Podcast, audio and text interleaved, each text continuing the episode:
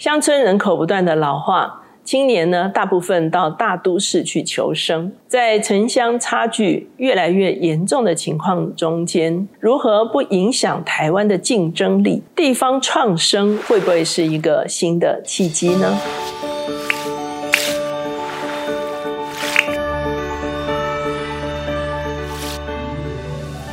大家好，我是乔美伦老师。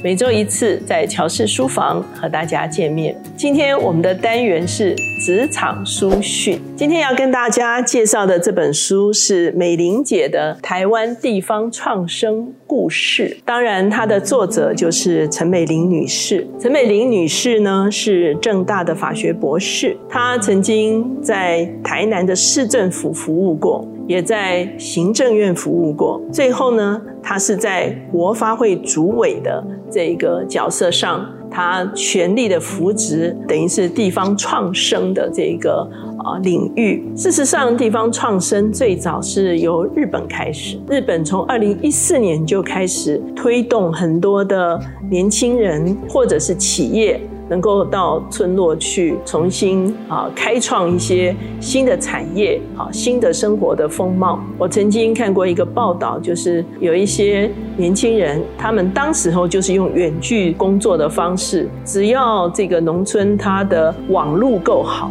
哈，它还不见得是要道路够好，只要网路够好，年轻人他们就可以在乡村呢租一个房子，然后他就远距工作，哈，他做的是非常科技的工作，可是呢，他可以住。在比较乡村的地方，那自然就带动了这个地方的一个重新发展的一个机会哈。那台湾呢，我们从二零一七年呢，已经开始进入高龄社会了。到二零二零年的时候呢，我们已经开始人口负成长。这个是我们以前在讲无人地球的时候，我们也提到哈，全球都有这一个人口下降的一个趋势。而在台湾呢，三百六十八个乡镇中有一百三十四个乡镇是所谓的经济弱势。那这个情形呢，就跟日本很多的村落哈渐渐凋零的情况呢是非常啊相似的。所以人口结构呢，渐渐的就。恶化哈，这是我们很真实的面对的一个情形。在这个陈美玲女士担任这个国发会主委的这个过程中间呢，她就说，创造地方的工作机会，吸引都市人口回乡发展，培育下一代认同故乡外流，形成正向循环，才可能使地方人口的下坠曲线止跌回升。那行政院就宣布，二零一九年是台湾地方创生元年哈，二零一六年的时候就已经开始尝试哈，二零一。七年有正式发表成果哈，那希望把这个台湾的设计的人才跟在地的产业、人文的风采、地貌加以融合哈。到一九年的时候，正式创生元年。那他在他推动地方创生的这个过程中间呢，他有三个核心思维。第一个是以人为本，促进人口回流，让岛内的人口移动可以正向的流动。第二个，个找出地方产业的 DNA，利用优势振兴。产业创造工作机会。第三个呢，因应数位经济需求，将科技导入地方创生，让台湾不再有偏乡。那它也有地方创生的所谓的五支箭。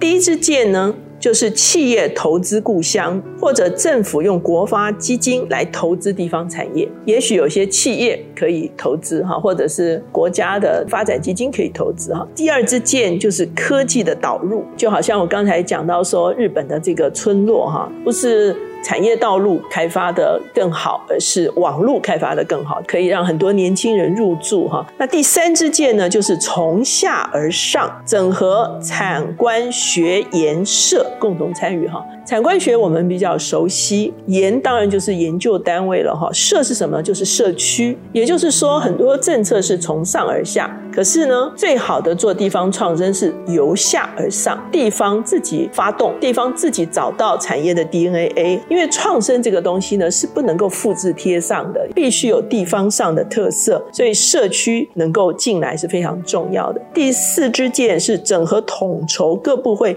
创生资源做合理分配，因因为他在在他自己的这个角色上，他就发现很多的时候资源是重复浪费哈。那第五支箭呢，就是建立。品牌行销国际哈，那这个的确是一个。产业能够找出新出路的一个非常好的方式。那另外呢，它还有两个措施：第一个，地方创生的资料库；第二个呢，就是高教深耕计划与大学社会责任。可能很多的研究发展都需要这个学界或者是研究界的这个支持哈。那是不是大学可以参与在地方创生的这个研发的过程中间呢？以前呢，我们曾经走过社区再造的路线，也曾经走过振兴农业的一个路线，甚至也走过观光旅行的一个路线哈。那现在呢，这个地方创生呢，可以。跨越这几个领域哈来做整合的一个做法。那他在他的书的后半段呢，他就介绍了十七个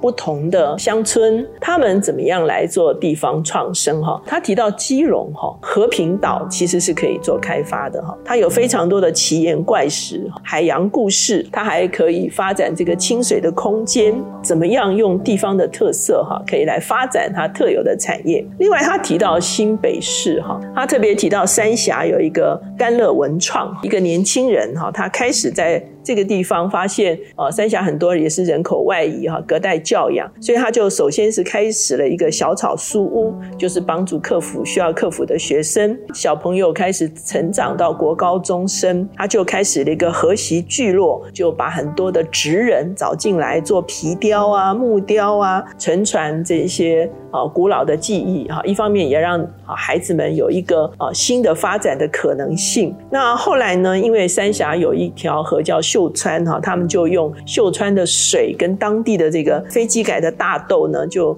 开了一家豆制所哈。那发展各种不同的豆类的制品哈，它所带动的就是他自己所居住的这个城乡呢，有一个新的契机，有一个新的发展。再来，他谈到。宜兰提到的是一个宜兰班，好，这个班就是石斑鱼的斑。年轻人返乡，他们就看到很多闲置的鱼温，还有呢，他们可以养殖石斑鱼，他们就开始呢有这个所谓的宜兰班的这样子的一个产业的开发。那他们很聪明哦，他们开发所谓七大收银机，哈，包括体验空间，包括生态聚落，包括食材餐厅，包括解说教室。包括职人故事馆，包括行动厨房，包括产地直售。那他也提到台湾的南端，屏东现在呢是巧克力重镇，然后制造各种不同的巧克力哈。我也看过这个报道，其实很有趣哈。那他也介绍台南的这个关田有这个菱角哈。那菱角的壳呢原本是废弃物哈，而且污染环境。可是呢后来他们把这个菱角壳呢发展成为一个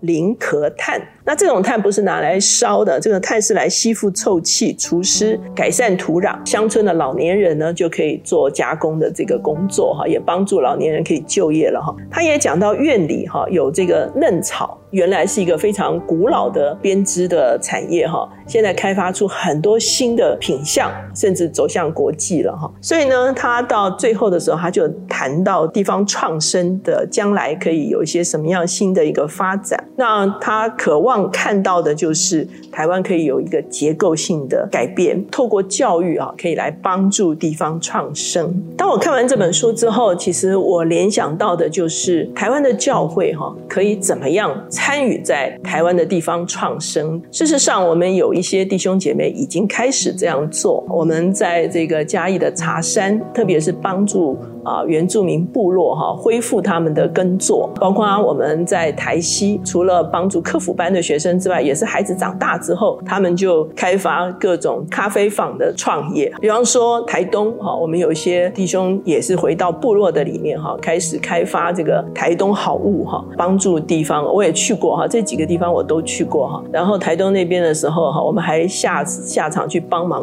播那个呃茶油籽。那还有这个 KM。行动餐车哈，就是我们一个年轻人，他怎么样自己开着餐车哈，去帮助很多中辍生哈。这些基督徒已经参与的一些帮助地方创业的一些模式哈，究竟可以给我们一个什么样子的思考？我个人认为，其实台湾教会一直渴望啊，我们三百六十八个乡镇哈，都有基督的福音哈，都能够。影响在地。事实上，如果我们只是建一个教堂在那边，或者是开一个福音中心在那边，我们的影响力其实还是非常有限。其实我们是需要跟社区结合在一起哈，不只是传福音给他们，同时呢，也把这个地方的一个兴盛、一个恢复。参与跟他们一同来做这些啊乡镇，能够重新带回到上帝的祝福的里面。所以呢，啊这本书呢，就是特别谈到台湾的地方创生哈，它里面有非常多的例子哈，非常有趣哈，所以把这本书呢推荐给大家。